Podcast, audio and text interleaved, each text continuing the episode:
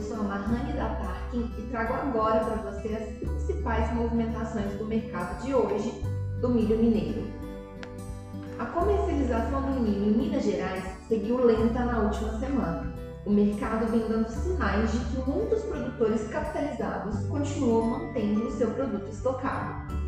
O foco da ponta vendedora segue 80 reais, já para a ponta compradora, valores de interesse permanecem a pouco mais de 75 reais a saca. Nos últimos dias, o Estado apresentou movimentações pontuais, no intervalo entre R$ 72 e 78 reais, a depender da localização e da condição logística. No sul de Minas, as ofertas balizadas em 80 reais não apresentaram liquidez. A colheita já abrange 75% da área plantada do cereal, já os outros 25% estão em ponto de colheita, aguardando a entrada das máquinas.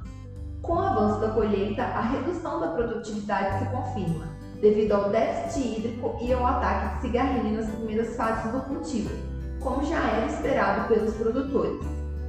O mercado mineiro de sorgo, com o diferencial dos preços em comparação ao milho, tem demonstrado maior fluidez nos últimos dias, com o valor referencial de R$ 65 a saca em Santa Juliana, foram negociados 1,5 mil toneladas neste valor, com prazo de pagamento para 30 dias, de acordo com informações do site Safras e Mercados. A cotação Tarkin desta terça-feira 16 apresenta o preço do milho para saca de 60 quilos em Uberlândia a R$ 80,52, em Unaí a R$ 77,03 e em Itaiandu a R$ 79,80. No aplicativo da TARC, você acompanha conteúdos, cotações e os principais indicadores de mercado. Baixe gratuitamente para conferir.